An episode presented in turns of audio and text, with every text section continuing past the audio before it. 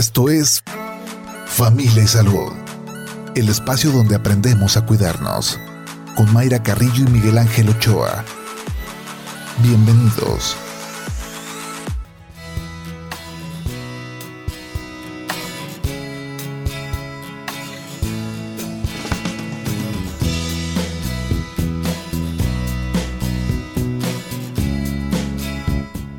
Hola, ¿qué tal? ¿Cómo están? Muy buenos días. Bienvenidos a Familia y Salud. Este miércoles, mitad de semana, 3 de agosto del 2022. Qué bueno que nos acompaña. Doctor Miguel Ángel Ochoa, buenos días. ¿Cómo, estás, Mayra? Muy bien. ¿Y tú? Bien. Qué bueno. Bien y de buenas. Ajá. Ah, y es ventaja. Ah, vamos aprovechando, Edgar. Ay, no, no, no. Pero arreglando de buenas. No, sí. Ya pregúntenle a mi marido, ya. Bueno, sí. ya eso, cambia la cosa cuando uno ya eso llega también, también nos pasa, ¿no? Sí, ¿verdad? Sí. Este, bueno, yo creo que de repente la gente dice, bueno, pues es que me enojé con fulano, mengano, ¿no? Todos los de la familia. dices, bueno, pues es que con los que te puedes enojar son los que con los que estás. ¿no? Con los que convives todos los días. Entonces, bueno, pues hay que considerar qué estamos haciendo. Eh, no, pero trato de estar aquí en este, la casa de buen humor. Sí, en general. Bueno, no yo sí podría decir que en general Mayra está de buen humor.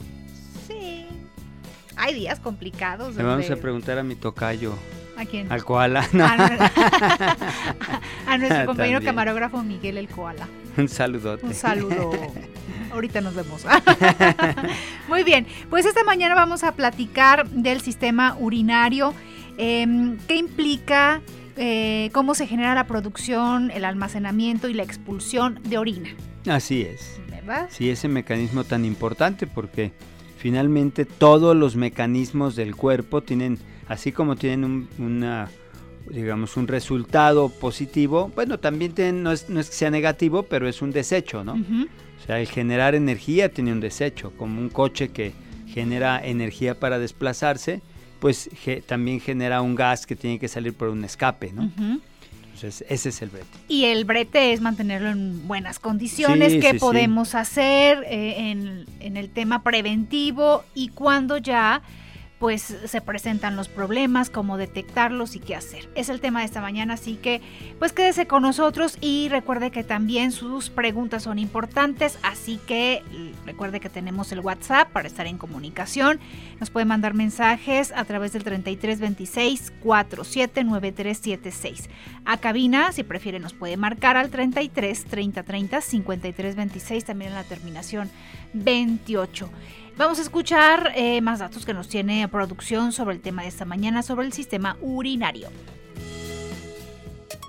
El sistema urinario es un complejo mecanismo compuesto por los riñones, los ureteres, la vejiga y la uretra, órganos encargados de filtrar la sangre para producir, transportar, almacenar y excretar la orina de forma intermitente. Al eliminar los desechos, el sistema urinario regula nuestro cuerpo, cuidando el volumen sanguíneo, el pH y el equilibrio electrolítico. Existen múltiples enfermedades que son comunes al no cuidar nuestra salud y que se presentan en el sistema urinario, tales como las infecciones urinarias, nefritis y la insuficiencia renal. Si detecta síntomas como dolor al orinar, sangre en la orina, fiebre, mareos, vómitos o ganas constantes de orinar y mal olor en la orina, te recomendamos acudir a tu médico de confianza, pues seguramente tu sistema urinario está comprometido por una infección.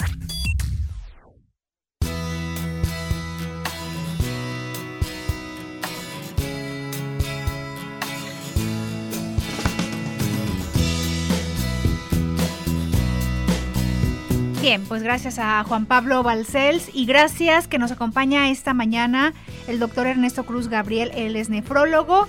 Bienvenido doctor, ¿cómo está? Muchísimas gracias, Mayra. Muchísimas gracias, Mayra, doctor Miguel. Este, gracias por la atenta invitación y pues vamos a tratar esta temática tan importante del sistema urinario. Sí, que le decíamos, ¿cómo está? ¿Cómo le ha ido? Dicen, bien, mucho trabajo. Y yo diría, pues, si los doctores nos dicen muchos pacientes, entonces no estamos tan bien en general, ¿no? Claro, sí, sí era lo que comentábamos. Finalmente, algo, estás, algo estamos haciendo mal los médicos que tenemos demasiados pacientes crónico-degenerativos. Entonces, sí tendríamos que analizar el sistema de salud, la perspectiva de las universidades, de los, de los programas de salud, que no estamos haciendo nada. Yo, este, pues hemos tocado aquí problemas de, de metales pesados, de contaminación, de cosas que se supone que los médicos deberíamos estar incidiendo en políticas públicas de, de, prevención y no lo estamos haciendo, estamos este estamos siendo como despachadores de farmacias, ¿no? Venga, aquí le damos una receta y tomes esto. O sea, sí. nos está faltando mucho. Sí, nos falta sobre todo no ser un recetólogo, o sea, no ser una persona con bata y expedir una receta con algo. Tenemos que ser analíticos del contexto general que engloba al, paciente, desde su entorno familiar, cómo es su alimentación, a qué se expone en el trabajo, o sea, temáticas que ya han tratado aquí en el programa, este, porque sí los escucho. Ay, qué este, y de verdad que tratando la temática del sistema urinario, muchas veces es un órgano menospreciado, porque la mayoría sabemos que es el cerebro, que el corazón, dónde están, cómo están, qué es lo que hacen. Pero el sistema urinario en sí se compone de múltiples segmentos o partes de órganos empezamos de arriba hacia abajo, lo que son los riñones, y luego vienen ureteros, luego la vejiga, luego en hombres la próstata y la uretra.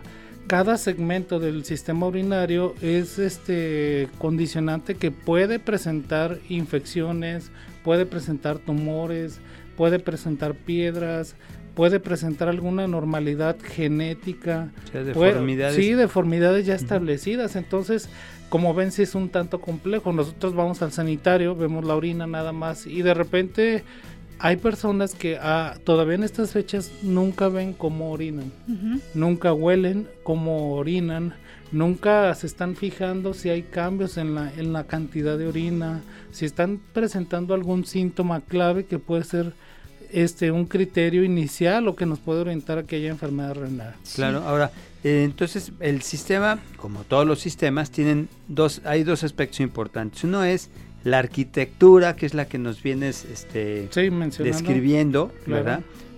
Con la mención de que la próstata pues no está en la mujer, nada más como una, una anotación. Y este, y la parte funcional. Sí, es decir, la parte anatómica, esa ya la describimos. Nada más sí en cuanto a anatomía, la diferencia entre lo que es la porción excretora de lo que es la, la, uretra en la mujer es más cortita de 4 centímetros, en el hombre llega a medir de hasta 20 centímetros por la presencia del pene. Esto tiene cuestiones de finalidad, sí, porque tiene otra función también, la cuestión de arrojar el semen también en el hombre. ¿Qué es lo que pasa acá? En cuanto a funcionalidad, eh, el riñón es un órgano metabólico completamente, es decir, nosotros cuando comimos un alimento, ese alimento se va, a proporcionar energía, va a proporcionar carbohidratos, va a proporcionar este, grasas, va a proporcionar aminoácidos. Todos estos, una vez que son absorbidos a nivel intestinal, se van al hígado y ya la porción final, ya lo que no requiere el cuerpo, el riñón es el encargado de eliminarlo. Pero también hay otros elementos, por ejemplo el potasio, el calcio, el magnesio, que es indispensable que el riñón los, readquiera, así como el agua también. No se va a perder todo el agua a través del riñón porque tenemos que tener un equilibrio. Nosotros en medicina utilizamos una palabra que se llama homeostasis. ¿Qué quiere decir? Que estamos en un equilibrio. Hablamos del pH sanguíneo, el pH urinario. Muchas veces tratamos de decir, este, nos venden que la idea de que un pH alcalino es lo ideal. No, o sea, el cuerpo siempre tiene que estar en este equilibrio, 7.35 a 7.45. Si tengo más de 7.45 en el pH es una alcalinidad que nos puede condicionar infecciones de vías urinarias, litiasis renal, nos puede condicionar a que tengamos mucho cansancio, que estemos con alteraciones en el pensamiento, con debilidad, en fin, muchas cosas que no pueden estar equilibradas y esto nos lleva a un desequilibrio muscular, ocio y en general. Y vamos a, entender em, cómo, cómo funciona este sistema. Uno ingiere un líquido, cuánto tiempo... Eh, se tiene almacenado, en cuánto tiempo se va a expulsar ese líquido, el color, porque influye que si más claro, que si más oscura la, orina. Platicamos después de la pausa, doctor. Muy bien, Ahí le ponemos un, alto. y te dejan el tema. Sí, sí, es que está muy largo e interesante. Sí, para irnos a la pausa y con la invitación a que también usted participe, recuerde que estamos recibiendo sus mensajes vía WhatsApp 3326 479376. A cabina también nos puede marcar al 33 30 30 53 26, terminación 28. 8 de la mañana con 15 minutos. Vamos al corte. Familia Salud, donde todos aprendemos a ser saludables para vivir mejor. Regresamos.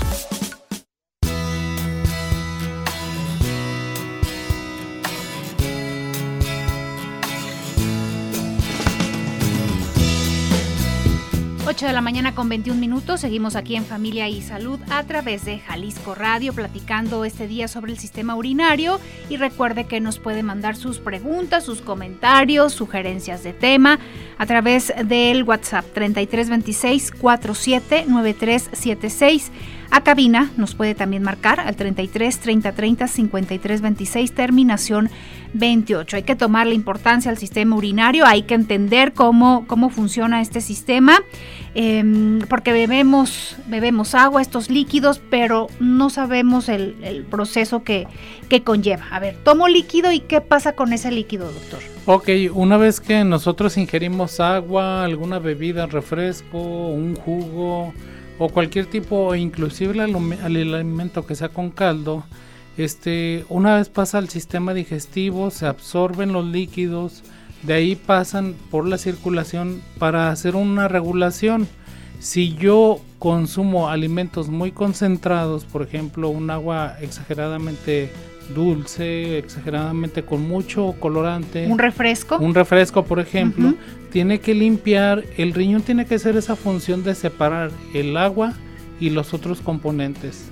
Entonces aquí cuando nosotros no ingerimos agua natural damos un trabajo doble el riñón, que es separar el agua porque el agua es un, un líquido vital el cual tiene que el riñón este, estarlo reabsorbiendo para no deshidratarnos, porque con altas temperaturas, un calor excesivo, sudoración intensa y también obviamente la falta de ingesta hacen que nos deshidratemos. Hasta el respirar también hace que nos deshidratemos. Eh, una vez que llega al riñón el agua, este pasa por un sistema de ductos. Eh, vamos a hacer imaginariamente el, grifo del lavamanos. Eh, en donde se forma la orina vendría a ser este ahí donde nos lavamos las manos. Una vez de ahí ya pasa lo que es donde nos lavamos las manos pasa por toda la tubería hasta irse al desagüe. Esos son los circuitos que hace la orina. Obvio no es así de simple nada más de decir la abro la llave y ya no acá tiene que haber procesos que eh, debe de haber buena circulación sanguínea están unas arterias muy pequeñas que nosotros le decimos arteriolas y de ahí pasan a lo que son unas cosas que se llaman glomérulos los cuales están unas células pequeñas que se llaman nefronas. Las nefronas es las células, así como el cabello son células, la, piel son células, el riñón tiene células especializadas que se encargan de hacer esa función de separar los elementos que no es agua, el potasio se encarga de separar el calcio, también se encarga de, regular el bicarbonato y la cantidad de agua que se va a reabsorber y la que se va a eliminar. este, este proceso este es rápido porque requiere que el organismo esté en constante movimiento de manera interna. Aunque estemos dormidos, nosotros estamos en actividad. El corazón bombea la sangre al riñón y este a su vez elimina todos los tóxicos. El tiempo estimado son hasta minutos. Nosotros eh, este, bombeamos hasta 60 a 120 litros de sangre en todo el día y ya esto hacemos este equilibrio para llegando al, al riñón la sangre pasa por todo el trayecto de ductos y este de ahí ya se forma en lo que es una cosa que se llama pelvis renal. En la pelvis renal es donde se empieza el primer acúmulo de, orina, ahí pasan al conducto colector y luego a lo que es ya lo que es a la, al uréter. Cuando uno ingiere este líquido y que dice, no, sobre todo cuando estamos conscientes y bebemos agua eh, todo el día, nuestros dos litros. Y hay personas que dicen, es que no me gusta tomar tanta agua porque estoy yendo y yendo y yendo al baño, ¿no? De que uno ingiere líquido, ¿cuánto tiempo pasa en hacer todo este proceso que nos, que nos mencionó para ir a orinar? A veces hasta 15 minutos, hasta media hora, es muy rápido, porque, pero sí influye mucho la actividad que yo esté haciendo. Si estoy, por ejemplo, si estoy en el gimnasio haciendo ejercicio de cualquier tipo, yo ingiero el agua, no voy a ir a orinar inmediatamente porque se está reabsorbiendo esa agua con la sudoración. Ok. Si no estoy haciendo ninguna actividad, es decir, trabajo de escritorio y tomo el agua, obviamente eh, no se va a perder agua por la sudoración, se va a ir a la orina y se empieza a acumular en la vejiga este, y de ahí ya sale al exterior. La pregunta es, aparte, ¿cuánto soporte tiene la vejiga? O sea, más bien es cuánto, a, cuánto líquido aguanta. Una vez que nosotros tenemos una necesidad de ir a orinar, en la vejiga ya se acumularon aproximadamente de 500 mililitros de orina, o sea, medio, litro, medio litro de orina. Una vez que se está este medio litro de orina, ya se empieza a estimular el sistema nervioso y manda el mensaje, ¿sabes qué? Tienes que ir al sanitario. Hay un músculo especializado a nivel de la vejiga que nos manda ese, ese, ese sistema voluntario que nosotros lo controlamos, porque de no tener un control nos estaríamos orinando en todos lados sin, sin tener un control adecuado. Si sobrepasamos, por ejemplo, si ya nuestra vejiga va a depender también, si no hemos orinado en unas horas y yo me tomo un litro de agua y no estoy haciendo nada de actividad, obviamente va a haber un excedente de líquidos. El mismo cuerpo va a captar este, esta cuestión de que hay más líquidos de lo que yo requiero, entonces tengo que ir a orinar y tengo que ir a orinar. De esta cantidad de, de líquido que uno ingiere decía del tema del sudor pero también se absorbe, absorbe líquido nuestro cuerpo, o sea, no es la misma cantidad de la que tomamos la que vamos a expulsar. Ah, no, nunca, nunca, porque simplemente lo que hacíamos mención, la respiración, el movernos gasta energía. Para que se lleve estos procesos de energía, eh, se requiere la, el agua. Entonces desde ahí ya estoy consumiendo agua. También cuando hacemos del, en el sanitario del 2, cuando evacuamos, también se pierde líquido. Entonces, desde ahí ya son pérdidas, nosotros les decimos insensibles. O sea que no las podemos medir en un tarro, en un medidor, como la orina, que decimos son 300 mililitros, 200 mililitros. Estas pérdidas tenemos que hacer una sumatoria. También este, para hacer un balance cuánto estoy perdiendo por día para yo hacer un equilibrio entre, ok, oriné tal vez este 1200 mililitros, 1500 mililitros, ok, tengo que ingerir esos 1500 mililitros, sumarle de 300 mililitros a 600 mililitros más por las pérdidas insensibles, que es la sudoración, la respiración y las pérdidas por las heces. Ahora, el, el no tomar agua, el no hidratarnos, también va a afectar a nuestro sistema urinario. Sí, un ejemplo, si yo soy albañil, estoy todo el día en el sol, no tomo agua, no me hidrato, o tengo un trabajo que sea en exposición al sol todo el día, este, estoy perdiendo muchas pérdidas insensibles por las altas temperaturas. Mi cuerpo se autorregula con la sudoración y entonces ya empiezo a padecer una deshidratación. Se dice que cuando nosotros ya tenemos el reflejo de la sed quiere decir que yo tengo un déficit de agua de al menos medio litro de agua. Ya me estoy deshidratando. Desde que nosotros ya tenemos esa sensación en la boca de que, chin, quiero agua, necesito ya por default medio litro. Sí, o cuando usted dice, me duele la cabeza, ay, pues el estrés, ay, pues igual no ha tomado agua y por eso le está doliendo la cabeza. Sí, porque está condicionando, o sea, el riñón está sobre esforzándose en tratar de retener la poca agua que, que tiene disponible y también en esta retención se pierden algunos electrolitos por la orina para tratar de equilibrar o se retienen de más también, o sea, es dependiendo lo que yo comí. Un ejemplo, si no estoy tomando agua, pero resulta que me como puras papas, le pongo mucha sal a la comida, estoy comiendo comida procesada y no tomo agua, ¿qué pasa con el sodio? Se está incrementando el sodio, más la deshidratación.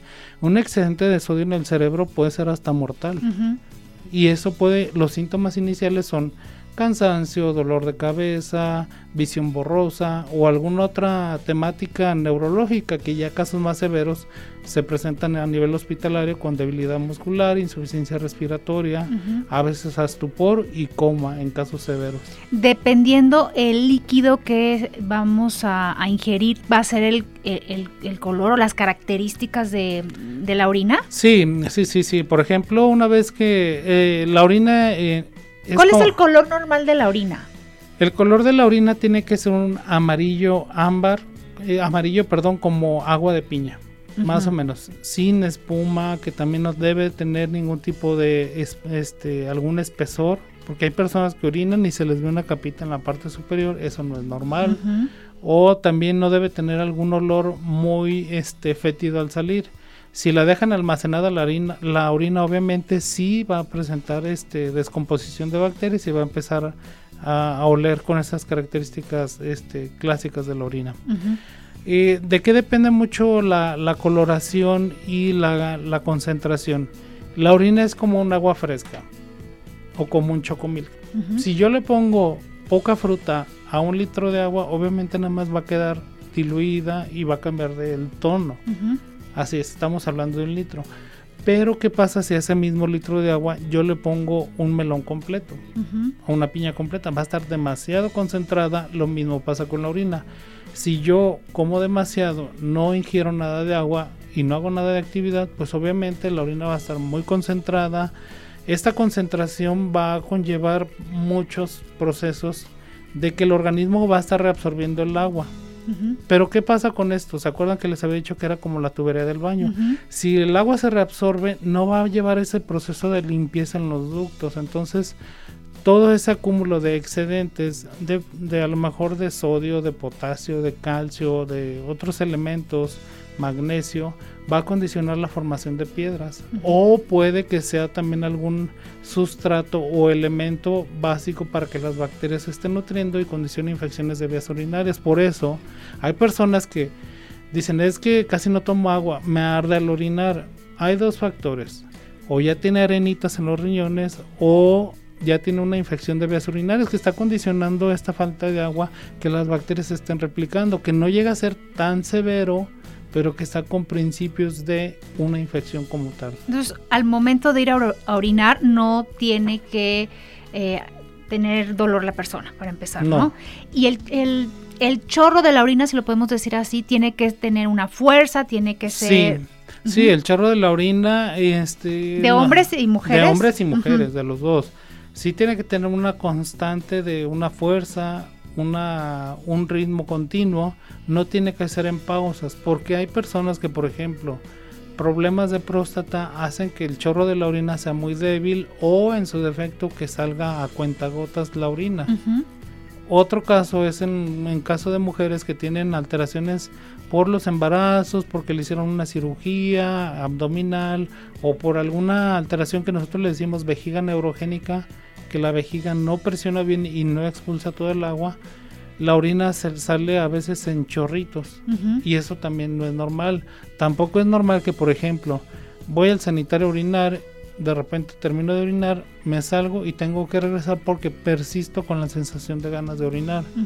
Puede que o tenga alguna alteración en la mecánica de la micción, es decir, que mi vejiga no está presionando bien o algo está obstruyendo mis vías urinarias.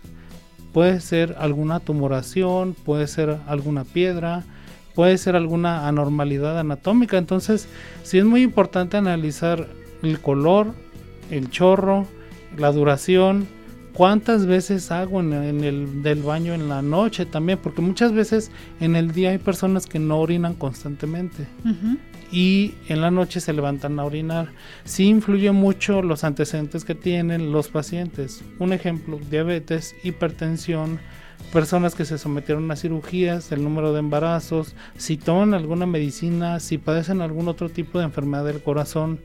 Todo esto también lleva a una comunicación interna y esto hace que el paciente pueda presentar algún tipo de este, alteración en la mecánica de eliminación de la vejiga. Por ejemplo, alguien que tuvo un trauma de la médula espinal por algún accidente, alguna mala caída, eh, la orina ya no la controlan, se tienen que salir, este, se sale la orina sola, perdón, y de ellos son los que tienen que tener una sondita constante para estar drenando la orina.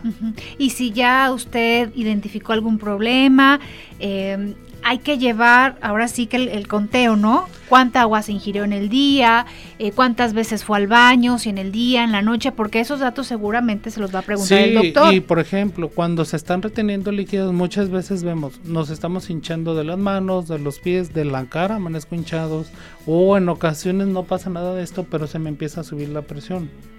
Acuérdense que un excedente de elementos del sodio, de agua excedente que no la requiere el cuerpo y que el riñón no la está eliminando, sí puede condicionar la presión alta. Entonces, sí hay que checarse su presión, checarse el pulso y con eso tan sencillo ya te puedes ir dando cuenta, que puede ser algo del corazón, del riñón. De, de todos estos eh, eh, patologías que nos ha mencionado el sistema urinario, enfermedades, ¿cuál es la principal? ¿Cuál es la que tiene una mayor incidencia? De todas estas, la mayor incidencia o la mayor frecuencia es las infecciones de vías urinarias. Infecciones. Las infecciones porque como son partes eh, que se engloban en diferentes segmentos, el riñón, los ureteres, la vejiga, la próstata o la uretra, en, en los hombres la próstata, cada segmento pese a que están conectados todos, todos tienen su bloque de seguridad. Es decir, para que las bacterias de aquí a acá no pasen, de aquí a acá no pasen. Pero a veces nuestro sistema de defensas no está bien o a veces tenemos una diabetes descontrolada y esto hace que las bacterias esa barrera la pasen como si nada. Entonces, a veces eso se infecta la uretra, a veces se infecta la las, este, próstata, a veces se infecta la vejiga, a veces se infectan todo lo que es el, todo lo que son los ureteres o los riñones. Eso es lo más frecuente. También acuérdense que aquí hay una interacción entre enfermedades de transmisión sexual, porque es el, aparato reproductivo y tienen una comunicación en común. No solo las infecciones por bacterias, por hay otro tipo de, de, pues se pueden enfermar por parásitos o algún otro tipo de gérmenes que no son habituales. Si, por ejemplo, existiera alguna tumoración, muchas veces las tumoraciones también van a dar a cualquier de estos niveles, este, nos van a dar síntomas diferentes. Uno de ellos es dolor. El dolor en la espalda puede condicionar que este, nos esté dando un dato de alarma. Los riñones habitualmente no duelen, tienen una cápsula la cual lo recubre de los golpes. Se encuentra más o menos, el riñón se encuentra en la parte baja, en las lumbares, que a veces sentimos un pequeño dolorcito en la parte baja y decimos, ah, pues es la columna, es el riñón, no sabemos qué es.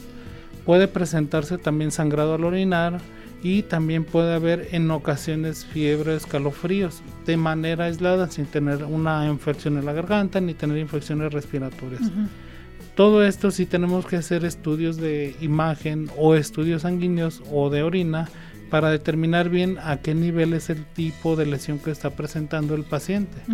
Sí, y, que decimos, el, dolor de espalda no lo, en un primer momento no lo asociamos con un, con un tumor, ¿no? En, este sistema urinario, ¿no? no, no, no. Pensamos en otras cosas. Sí, habitualmente el dolor de espalda pensamos, ok, a lo mejor traigo una lesión, o a lo mejor este, este, si es el riñón, muchas personas sí piensan que es el riñón. Es que no he tomado tanta agua, pero un tumor, dices. Pero ya un tumor que sí me ha tocado diagnosticar, por ejemplo, hay casos de que llegan a la consulta, sabes que tengo tres meses con dolor crónico, ya me chequé y el, el traumatólogo me dijo que no tengo nada en la columna, entonces ya hay que hacer los estudios. A veces también hay malformaciones genéticas que les llamamos quistes. Los quistes son bolitas de agua dentro del riñón.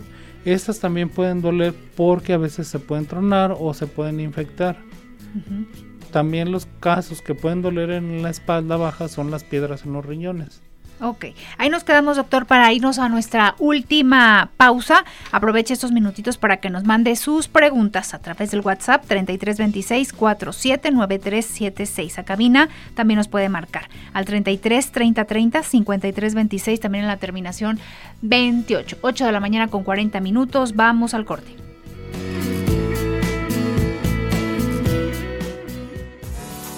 Estás escuchando Familia Salud Continuamos.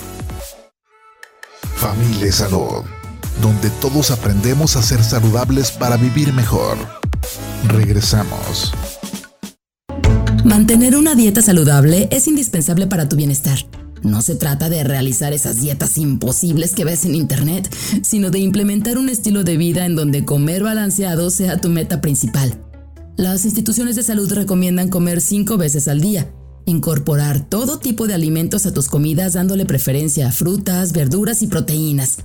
Cuidarse significa disfrutar de platillos deliciosos sin dejar a un lado tu salud física y mental.